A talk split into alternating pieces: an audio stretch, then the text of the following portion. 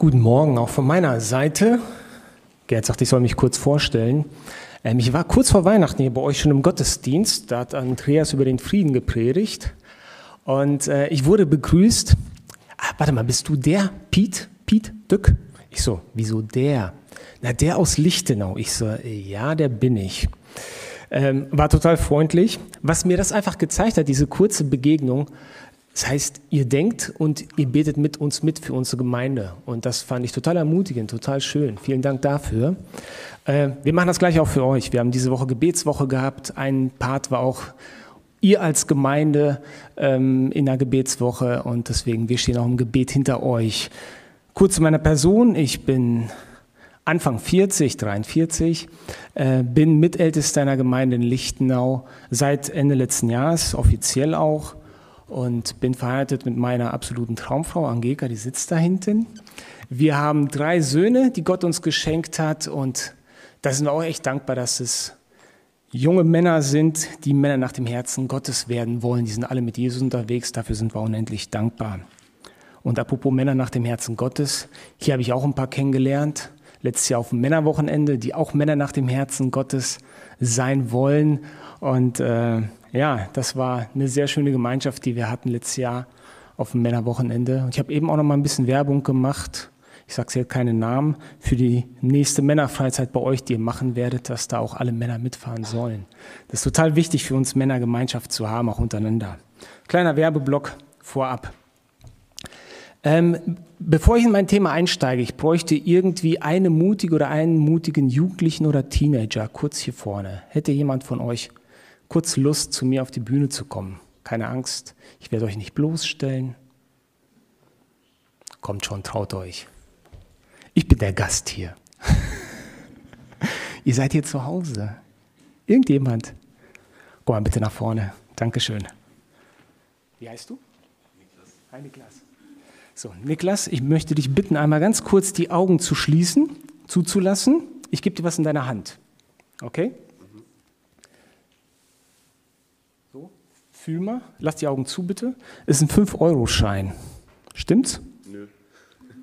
Äh, wieso nicht? Fühlt sich ein bisschen fake an. Echt? Fühlt sich fake an. Okay, mach mal die Augen auf, schau dir den mal an. Ah, doch. Ja. Doch, doch, ist ein 5-Euro-Schein, ne? Siehst kein Wasserzeichen, gar nichts, ne? Ja, nee. Okay. Niklas, ich möchte dir was anderes geben. Guck mal. Ist das ein echter? Ja? Wenn ich dich bitten würde, mit dem weißen Schein loszuziehen, irgendwo was einzukaufen, damit irgendwas zu investieren, was würde passieren? Ja, die würden mich komisch angucken. Wahrscheinlich, damit würdest du nicht weit kommen, ne? weil der einfach nicht echt ist. Ne? Darfst beide behalten, ja? sind für dich. Dankeschön. Mut wird belohnt. Ich möchte mit euch heute über das Thema sprechen, echte Liebe. Und ich weiß nicht, ob ihr euch schon Vorsätze gemacht habt für dieses Jahr. Ich bin jetzt nicht so der Vorsatztyp, aber viele Menschen sind es und das ist auch gut so. Aber wenn du ein Jünger Jesu bist, das heißt, wenn du dich Christ nennst, dann hast du bestimmt den Wunsch, da gehe ich ganz stark von aus, dass andere Menschen das auch in deinem Leben sehen, dass du ein Jünger Jesu bist. Nun, woran erkennt man ein Jünger Jesu? Gibt es ganz einfach ein paar Zeichen. Johannes 13 spricht davon, und da steht geschrieben, ich gebe euch jetzt ein neues Gebot, liebt einander, so wie ich euch geliebt habe. So sollt ihr euch auch untereinander lieben. An eurer Liebe zueinander wird jeder erkennen, dass ihr meine Jünger seid. Hört sich schon mal gut an, ne? Liebe? Okay, das ist die Liebe, an der man uns Christen erkennt. Aber was ist das denn für eine Liebe? Ich meine, heutzutage ist Liebe ein ziemlich weitläufiger Begriff. Wenn du fünf verschiedene Menschen fragst, wirst du auch fünf verschiedene Definitionen bekommen, besonders bei uns in der Gesellschaft. Und Gott hat in seinem Wort vorausgesagt, dass die Menschen sich gegeneinander auflehnen werden und dass selbst die Liebe unter seinen Nachfolgern erkalten wird. Wenn die Umstände schlecht werden, beginnen wir Menschen schlechte Gedanken und schlechtes Verhalten zu kultivieren. Das ist so. Und was die Welt, Bad Triburg, Lichtenau und auch wir heute brauchen, ist das Evangelium und das nicht nur als gehörtes Wort, sondern als gelebte Wirklichkeit. Wir brauchen Christen, die Christsein authentisch leben. Das heißt, die Menschen um uns herum wollen diese Botschaft des Evangeliums gelebt sehen. Sie brauchen nicht einfach nur die Botschaft der Liebe. Ich erzähle dir was von Liebe. Nein, sie brauchen den Geist der Liebe, wie es in Römer 8,15 geschrieben ist. Denn die meisten Menschen, die ich kenne, die Jesus ablehnen, tun dies, weil sie Christen kennen, die nicht das ausleben, wozu das Evangelium sie auffordert. Es sind Christen, in deren Leben der Geist Gottes nicht zu sehen ist oder sein Wirken nur sehr, sehr schwer auszumachen ist. Und diese Menschen gehen zum Teil jeden Sonntag in die Kirche, singen fromme Lieder, liegen aber gleichzeitig mit ihrer Familie, mit ihren Geschwistern, mit ihren Nachbarn im Streit. Was bringt's, wenn du jeden Sonntag in den Gottesdienst gehst, aber ansonsten kein Interesse am Leben der anderen Menschen, deiner Geschwister hast? Und dir diese Menschen eigentlich vollkommen egal sind? Deshalb möchte ich heute darüber sprechen, wie wir echt lieben können, so wie der 5-Euro-Schein. Du hast es sofort erkannt. Mit dem Fake-Schein kann er nichts anfangen, mit dem echten Schein. Mit einer geheuchelten Liebe können wir nichts anfangen, mit der echten Liebe schon. Und ich starte mit mir hier vorne. Ich brauche meistens diese Botschaft selbst am allermeisten auch. Und wenn ihr eure Bibel dabei habt, wir werden heute in einem Kapitel bleiben, schlagt bitte Römer 12 auf. Und wir starten bei Vers 9. Wir werden einfach dort schrittweise durchgehen. Es sind nicht viele Verse, aber wer mitlesen möchte. Römer 12, Vers 9. Die Liebe soll echt sein, nicht geheuchelt. Verabscheut das Böse, haltet euch unbeirrbar an das Gute. Lasst im Umgang miteinander Herzlichkeit und geschwisterliche Liebe zum Ausdruck kommen. Übertrefft euch gegenseitig darin, einander Achtung zu erweisen. Lasst in eurem Eifer nicht nach, sondern lasst das Feuer des Heiligen Geistes in euch immer stärker werden. Dient dem Herrn. Freut euch über die Hoffnung, die ihr habt. Wenn Nöte kommen, haltet durch. Lasst euch durch nichts vom Gebet abbringen. Helft Gläubigen, die sich in einer Notlage befinden. Lasst sie mit ihrer Not nicht allein. Macht es euch zur Aufgabe, gastfreundlich zu sein. Bis dahin erstmal. Das hier, Lieben, ist die Essenz dessen, was uns Christen ausmacht. Woran man uns als Christen erkennen und auch tatsächlich messen kann. Lebst du das alles? Leben wir das alles? Sieht man das in unserem Leben, die Dinge, die wir jetzt hier mit den Versen gelesen haben? Dein Christsein erkennt man nicht, dass du eine Bibel unterm Arm hast, dass du sonntags zur Kirche gehst oder dass du Mitglied einer Gemeinde bist. Das sind Indikatoren, aber das ist nicht primär das, woran man sieht, ob du Christ bist oder nicht. Die Sache, die uns am meisten auszeichnen soll, dass wir Menschen voller Liebe sind, weil wir einen Gott anbeten, der die Welt so sehr geliebt hat, dass er seinen eigenen Sohn gab als Sühne für unsere Sünden. Und dass dieser Sohn Jesus, als er als Mensch auf der Erde lebte, so voller Liebe war für die Menschen um ihn herum, sogar für die Menschen am Rand der Gesellschaft, dass diese Liebe einfach nur überwältigend war, wie wir in den Evangelien nachlesen können. Und Paulus forderte uns heraus und sagt, was nützt es, wenn du meinst, die vollkommenste Theologie zu haben? Wenn du jeden Sonntag in die Kirche gehst, wenn du die Bibel unter dem Arm hast und auch sonst sehr fromm bist, aber du ansonsten in deinem Alltag, in deiner Familie oder auch in der Gemeinde vielleicht keine Liebe lebst. Liebe soll uns auszeichnen. Nochmal Vers 9. Die Liebe soll echt sein, nicht geheuchelt, kein Fake. Was heißt das für uns? Geheuchelte Liebe ist für, ist für uns Christen keine Option. Griechisch steht an der Stelle Hypokrites, bedeutet Schauspieler. Tu nicht so, als ob dir die Geschwister am Herzen liegen, sie dich aber in Wirklichkeit überhaupt nicht interessieren. Paulus fordert uns heraus, seid wirklich einander getan, angetan, zugetan. Seid Geschwister in dem Sinne, dass wenn ihr zusammenkommt und miteinander redet, du echtes Interesse am Leben des anderen hast und was ihn bewegt. Versuche nicht, das Gespräch auf dich oder dein Thema zu lenken. Vers 10. Übertrefft euch gegenseitig darin, einander Achtung zu erweisen. Nimm dich bewusst zurück. Schenke dem anderen ungeteilte Beachtung. Paulus malt uns da immer wieder Jesus als Vorbild vor unser Auge. Wessen Bedürfnis hat Jesus nach vorne gestellt, als er auf die Erde kam und ans Kreuz genagelt wurde? Seine Bedürfnisse oder unsere? Unsere Bedürfnisse. Er starb für uns. Und wenn du ein Kind Gottes bist und dich Christen nennst, dann, wie in Vers 10, übertrefft euch gegenseitig darin, einander Achtung zu erweisen. Und das sollen die Menschen und wollen die Menschen in unserem Leben sehen. Daran erkennt man echte Christen. Achte den anderen höher als dich selbst. Liebe deinen Nächsten mit echter und ungeheuchelter Liebe. Aber warum muss diese Liebe denn ungeheuchelt sein?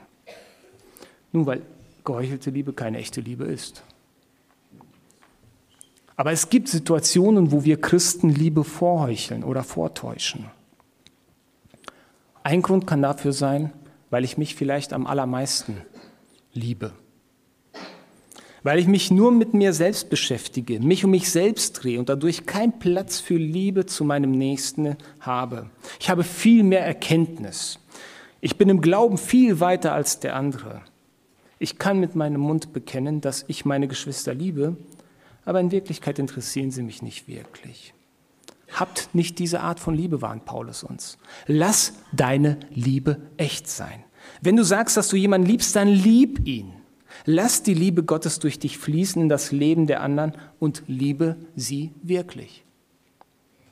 Der andere Grund, wieso Liebe geheuchelt oder vorgetäuscht wird, ist, weil ich vielleicht verletzt wurde. Du sprichst nicht drüber und du zeigst es auch nicht, aber da ist eine Mauer, weil du verletzt oder enttäuscht wurdest. Jemand hat etwas was Falsches gesagt oder getan. Kann sein, dass du die Person sogar umarmst und Hallo sagst, aber das ist alles nicht echt. Und wieder warnt uns Paulus, lass deine Liebe echt sein. Weil du ein Jünger Jesu bist, der dich so sehr geliebt hat, dass er sein Blut für dich vergossen hat. Und ich wünsche uns, dass wir dieses Jahr den Wunsch haben, mehr zu lieben und echt zu lieben. Und das ist auch das, was die Menschen um uns herum am meisten brauchen. Sie suchen nach echter, ungeheuchelter Liebe. Und da draußen in der Welt wirst du diese Art von Liebe nicht finden, keine Chance. Du wirst kurzfristige Befriedigung, du wirst Geld, du wirst Macht, du wirst total viele andere Dinge finden, aber echte und ungeheuchelte Liebe wirst du nicht finden. Du findest Ratschläge, ganz viele Ratschläge, wie du dich noch mehr selbst in den Mittelpunkt stellen kannst. Aber du findest keine ungeheuchelte Liebe. Und wenn Gott uns auffordert, der Welt zu zeigen, dass wir nicht wie sie, wie sie sind, dann meint er damit nicht irgendwelche Äußerlichkeiten. Primär geht es wirklich um diese echte und ungeheuchelte Liebe in unserer Familie, in unserer Gemeinde, unter Geschwistern. Und mal ganz im Ernst, es fällt uns doch manchmal nicht so leicht, jemanden zu lieben, der vielleicht auch Christ ist, aber vielleicht ein paar Dinge anders sieht als wir. Er interpretiert vielleicht oder sie interpretiert vielleicht ein paar Dinge anders als wir. Und das sind vielleicht nicht e- evangeliumsrelevante Sachen. Und da fällt es uns schwer, diesen Menschen zu lieben. Gott sagt, liebe diesen Menschen. Auch wenn es schwer fällt, tu es. Und Gott wird uns dabei helfen. Er hat uns dafür den Heiligen Geist geschenkt, der in uns wohnt und uns dazu befähigt, den Nächsten zu lieben, auch wenn wir nicht in allen Dingen mit dieser Person übereinstimmen. Und das ist auch das, was die Menschen außerhalb der Gemeinde, diese ungeheuchelte Liebe, wirklich Interesse am anderen zeigen, am Leben des anderen teilhaben wollen, zieht die Menschen zu Jesus. Ich hatte vor kurzem ein Gespräch mit einem jungen Mann, Atheist, hat nichts mit Gott am Hut. Wir haben uns länger unterhalten. Und später sagte er, Piet, ich habe das Gefühl, ich kann mich dir komplett öffnen, du hast wirklich Interesse an mir als Person. Und dann haben wir uns später abends beim Abendessen zusammengesessen und wir haben mal unsere Lebensmodelle aufgemalt. Er hat ein Kreismodell gemalt und in der Mitte stand sein Name drin. Ich bin in der Mitte. Dann kommt meine Frau, meine Kinder, da kommen die anderen Menschen um uns herum. Und dann habe ich mein Lebensmodell aufgemalt. Ich sage, mein Lebensmodell sieht, Jesus ist in der Mitte Danach kommt erst meine Familie und ich. Bei uns ist der Fokuspunkt Jesus und er sagt, liebe deinen Nächsten wie dich selbst. Du kannst nicht lieblos oder gleichgültig sein. Du kannst nicht nur von dir reden, was für ein toller Typ du bist und dass nur deine Ansichten die richtigen sind. Denn wenn du so toll bist, wofür brauchst du dann eigentlich noch Jesus? Und die Menschen werden es erkennen. Das ist keine echte Liebe. Um echte Jüngerschaft zu leben, sollten wir Gott bitten, uns echte und ungeheuchelte Liebe zu geben. Das war der erste Teil. Dann gehen wir weiter in den Versen ab Vers 14. Kommt nämlich eine Steigerung. Vers 14, segnet die, die euch verfolgen, segnet sie, verflucht sie nicht. Jetzt muss diese Liebe so stark und göttlich sein, dass sie selbst in schlimmsten Situationen angewandt und gelebt werden kann. Wenn Menschen dich verfolgen, handeln sie hinterhältig böse. Und als ein Jünger Jesu hast du keine Rechtfertigung, das Prinzip Auge um Auge, Zahn um Zahn anzuwenden. Du kannst dein böses Handeln nicht rechtfertigen, weil jemand anders zu dir böse war. Du kannst die Beleidigung nicht rechtfertigen, weil jemand anders dich beleidigt hat. Das ist hart. Eigentlich ist es fast unmöglich, weil es in unserer menschlichen Natur liegt, Gleiches mit Gleichem zu vergelten. Ich meine, schaut euch mal die meisten Filme oder Serien, die ihr kennt. Wie ist meistens die Handlung? Irgendjemand wird irgendwas Böses getan und danach geht es darum, den ganzen Film durch nur noch Rache zu üben. Im Sport. Wieso gibt es im Sport Fair-Play-Auszeichnungen? Ist es nicht selbstverständlich, dass man, auch wenn man gefault wird oder ein bisschen ungerecht behandelt wird, dass man dann gelassen und ruhig bleibt? Absolut nicht. Sonst wäre es absolut unsinnig, so eine Art, ja, die Fair-Play-Auszeichnungen im Sport zu vergeben, wenn jemand besonders fair gespielt hat, besonders rücksichtsvoll gewesen ist. Das bräuchte man alles nicht. Jesus fordert uns auf, durch die Kraft des Heiligen Geistes, die uns verfolgen, zu segnen, die uns verfluchen, zu segnen, ihnen in Liebe zu begegnen. Und wisst ihr, was das Evangelium in den ersten Jahrhunderten so rasant anwachsen ließ? Es war keine militärische Macht. Es waren keine gesetzlichen oder politischen Bestimmungen. Es war gelebte Liebe den Verfolgern gegenüber. Soldaten, die, im Amphitheater Christen in den Märtyrertod schickten, haben erlebt, wie sie gesegnet wurden. Menschen, die ihre Nachbarn verraten und beschimpft haben, wurden gesegnet. Man konnte diesen Geist der echten Liebe in ihnen sehen. Und es gibt auch diese Beispiele heute. Ich möchte euch von einem Beispiel erzählen aus dem Jahr 2006, Oktober, 2. Oktober in den USA, in Nickel Mines in Pennsylvania, ist in der Nähe von New York. Ein kleiner Ort, da leben die Amish People, haben eine Schule, haben dort ihr ganzen sozialen, soziales Leben spielt sich dort ab. Und um 10 Uhr morgens, 10.25 Uhr, betritt Charles Roberts, Ehemann, Vater von drei Kindern, schwer bewaffnet die Grundschule dort. Er schickt alle Lehrerinnen, die Eltern und die Jungs raus und behält zehn Mädchen als Geisel im Alter von sechs bis 13 Jahren. Er droht sie alle umzubringen. Zwei Schwestern, Marion und Barbara Fischer, 13 und 11 Jahre, gehen zu dem Typen und sagen, ey, töte uns beide, lass die anderen Mädchen alle laufen. Er verneint. Um 11.07 Uhr schießt er auf alle Mädchen und tötet im Anschluss sich selbst. Fünf der Mädchen sterben, darunter auch die 13-jährige Marion Fisher. Ihre Schwester, die 11-jährige Barbara, überlebt schwer verletzt und die anderen vier Mädchen auch. Noch am gleichen Tag sagt ein Opa von einem dieser getöteten Mädchen, wir dürfen nicht böse von diesem Mann denken. Ein Vater, der gerade seine Tochter verloren, sagt, er hatte eine Mutter, Vater Ehefrau und eine Seele. Und jetzt steht er vor einem gerechten Gott. Am gleichen Abend kocht eine Gruppe der Amish, People ein Abendessen für die Ehefrau und die Kinder des Attentäters. Die Amish trösten die Frau und die Kinder, sie trösten die Eltern und die Schwiegereltern des Attentäters. Reporter berichten, dass sie gesehen haben, wie ein Mann aus der Amish-Gruppe den schluchzenden Vater des Attentäters über eine Stunde lang im Arm hielt und ihn tröstete. Sechs Tage nach dem Attentat gehen 30 Amish-Personen, darunter auch einige von denen, die gerade ihre Töchter beerdigt haben, zur Beerdigung des Attentäters. Die Amish bekommen Spenden aus der ganzen Welt, sie teilen sie alle mit der Familie des Attentäters. Und die Amish machten noch mehr, sie luden die Witwe und die Kinder und die Eltern zu sich ein, aber die Familie zögerte, sie fühlten sich schuldig, sie hatten Scham. Am Weihnachten hielt ein gelber Bus vor dem Haus der Eltern des Attentäters. Amish-Kinder stiegen aus, stellten sich vors Haus und sangen Weihnachtslieder. Es dauerte nicht lange. Die Familie wurde, war Freunde der Amish, die Familien. Sie wurden zu Festen eingeladen und insbesondere die Mutter von Charles, von dem Attentäter, sie hieß Terry Roberts, fing an, regelmäßig die kleine Roseanne King zu besuchen. Sie war eine, die beim Attentat schwer verletzt wurde. Sie war damals sechs Jahre alt, sie konnte seitdem nicht mehr reden, saß im Rollstuhl, konnte nicht selbst essen, wurde ernährt. Sie verbrachte viel Zeit mit ihr.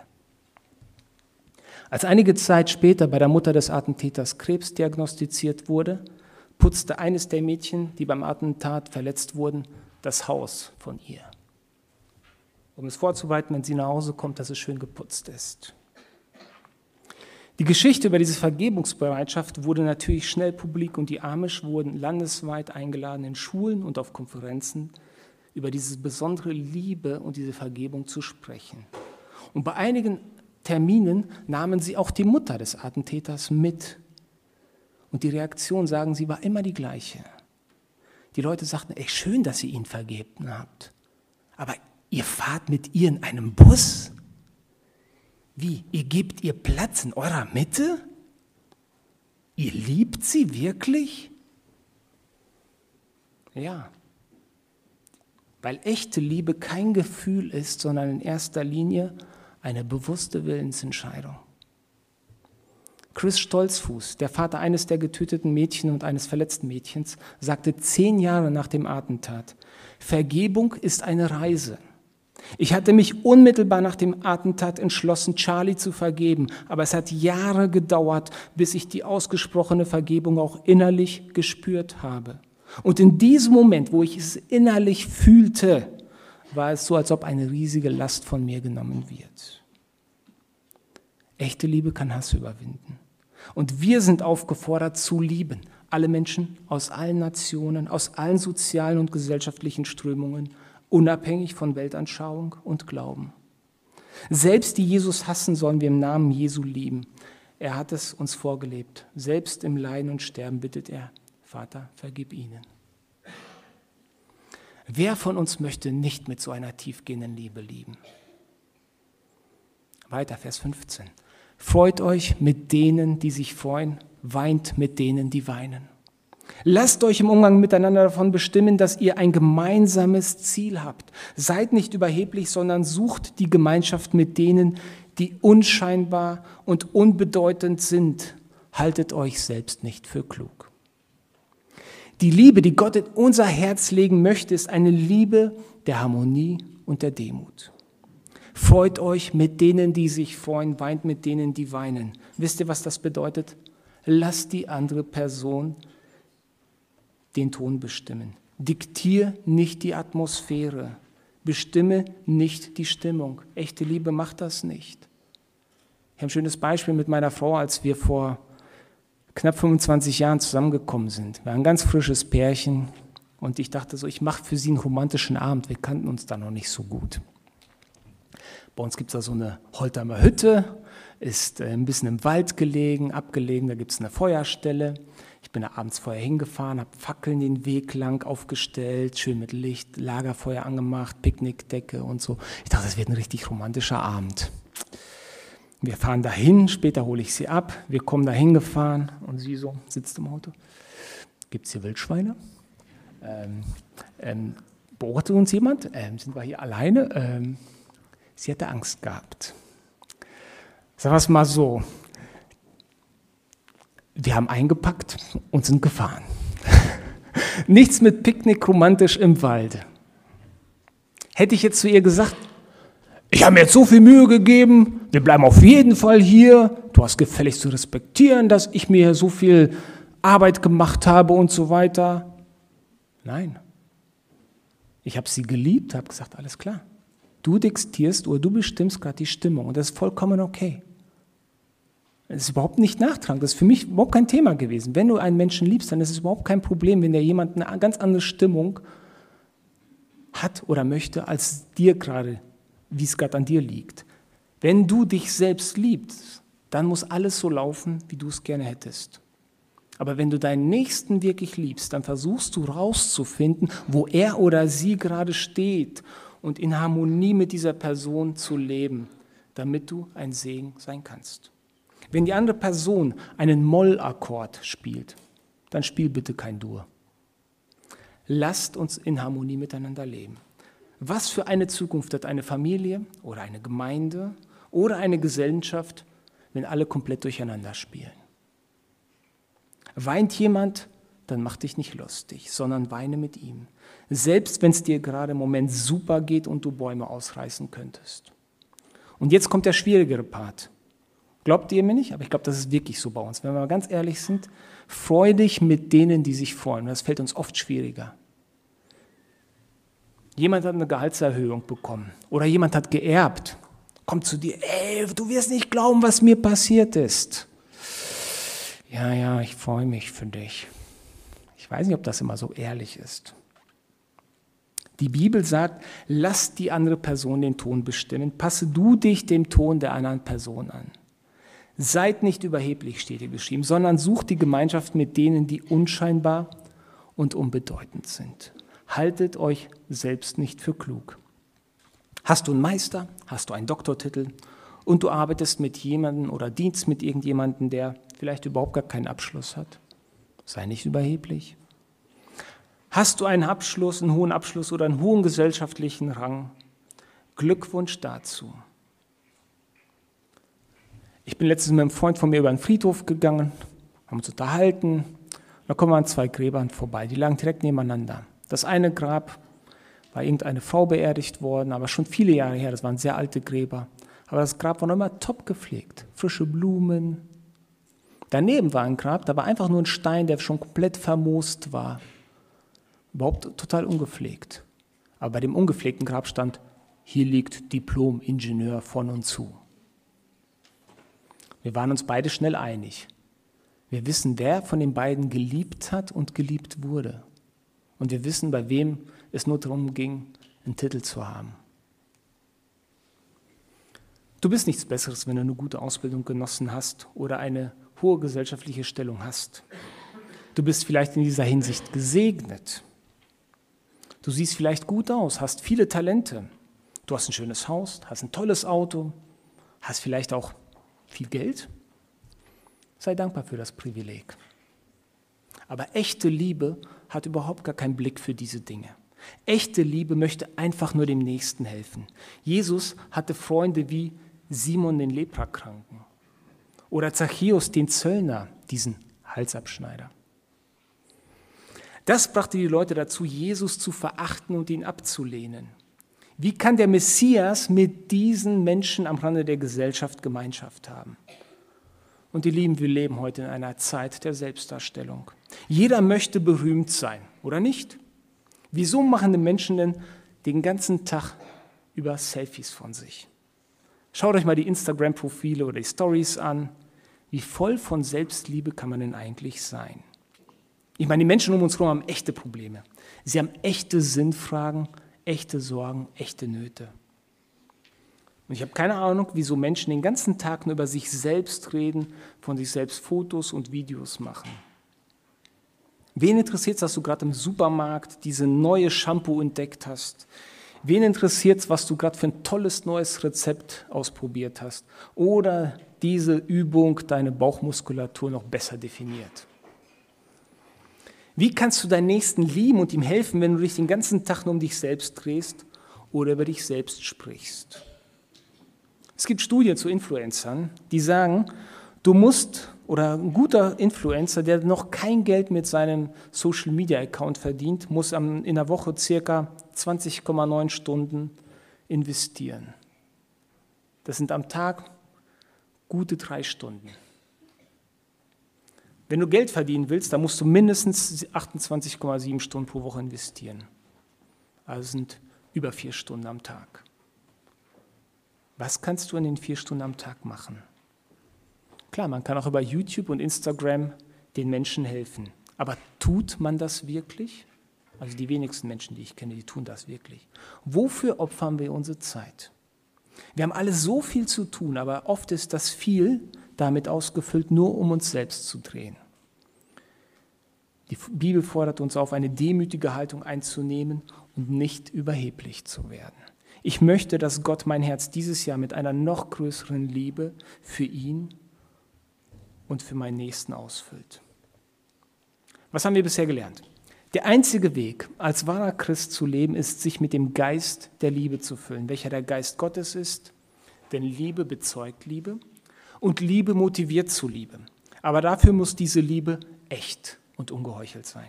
Selbst gegenüber Menschen, die nur das Schlechte für uns wollen und uns verfluchen. Echte Liebe rechtfertigt keine Beleidigung, weil der andere uns vorher beleidigt hat. Liebe fordert uns auf, in Harmonie zu leben. Lass die andere Person den ersten Ton setzen und passe du dich an. Freu dich mit denen, die sich freuen, weine mit denen, die weinen. Versuch dich einfach mal in die Lage des anderen zu versetzen und erzähl nicht drauf los, wenn du eigentlich nur zuhören solltest.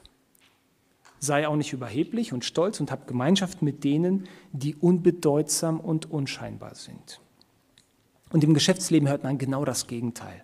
Vor einigen Jahren war ich auf einem Vortrag und die Rednerin proklamierte, dass man sich seine Geschäftspartner und sogar seine Freunde danach aussuchen sollte, ob besagte Personen einem nützlich sein können oder nicht. Ihr ernst gemeinter Ratschlag war folgender. Wenn eine Person dir im Leben oder in der Karriere nicht weiterhelfen kann, dann lösch den Kontakt und brech alle Brücken zu dieser Person ab. Und die Leute, die mit mir bei diesem Vortrag waren, haben applaudiert und fanden diese Ratschläge super. Jesus lehrt genau das Gegenteil. Investier dich in Menschen, die nichts für dich tun können, denn das ist echte Liebe. Kommen wir zu den letzten beiden Versen, 17 und 18. Vergeltet niemand Böses mit Bösem, bemüht euch um ein vorbildliches Verhalten gegenüber jedermann, wenn es möglich ist und soweit es an euch liegt, lebt mit allen Menschen in Frieden. Schaut mal, wie ehrlich hier die Schrift ist. Wenn es möglich ist und soweit es an euch liegt. Stellt euch vor, ihr habt das Gefühl, eine Person, mit der ihr euch gut verstanden habt, verhält sich auf einmal komisch. Ihr geht zu dieser Person und sagt, ey, hör mal, ich habe das Gefühl, irgendwas ist zwischen uns. Lass uns mal reden. Und wenn diese Person dann zu euch sagt, nee, ich will nicht mit dir reden, geh weg. Ich will nichts mit dir zu tun haben. In dem Moment könnt ihr nichts tun, wenn es möglich ist und soweit es an euch liegt. Die Schrift fordert uns auf, nicht die Person zu sein, die den Frieden verhindert. Wenn es möglich ist und soweit es an euch liegt, lebt mit allen Menschen in Frieden. Kein Friede bedeutet keine Freude, bedeutet keine Liebe. Und wer von uns möchte nicht in Frieden leben? Wenn dem so ist, dann ist es vielleicht angebracht, zu jemandem zu gehen oder jemanden anzurufen, um Vergebung zu bitten. Hey, ich habe den Eindruck, dass irgendetwas zwischen uns ist. Kann sein, dass die Person dann sagt, hey, ich will davon nichts hören oder ich will nicht mit dir reden. Aber dann hast du zumindest getan, was für dich dran war zu tun. Und wer weiß, eventuell bewegt deine Gesinnung und echte Liebe gewirkt durch den Heiligen Geist auch diese Person. Es kann sein, dass die ganze Schuld auf dich geschoben wird. Dann nimm diese Schuld auf dich und leg sie zu Jesu Füßen. Und das ist ein Grund, wieso ich total gerne Christ bin. Ich kann alles bei Gott abladen. Ich muss mich nicht immer rechtfertigen. Ich muss nicht immer alles klarstellen. Manchmal ist es auch wirklich dran, einfach die Dinge Gott abzugeben, auch wenn du ungerecht behandelt wirst. Er ist der ultimative Richter. Er ist der absolut Gerechte am Ende. Und wenn du das gemacht hast, bitte ihn darum, dass er dir im Gegenzug echte und ungeheuchelte Liebe gibt. Ich wünsche euch Gottes Segen dabei. Amen.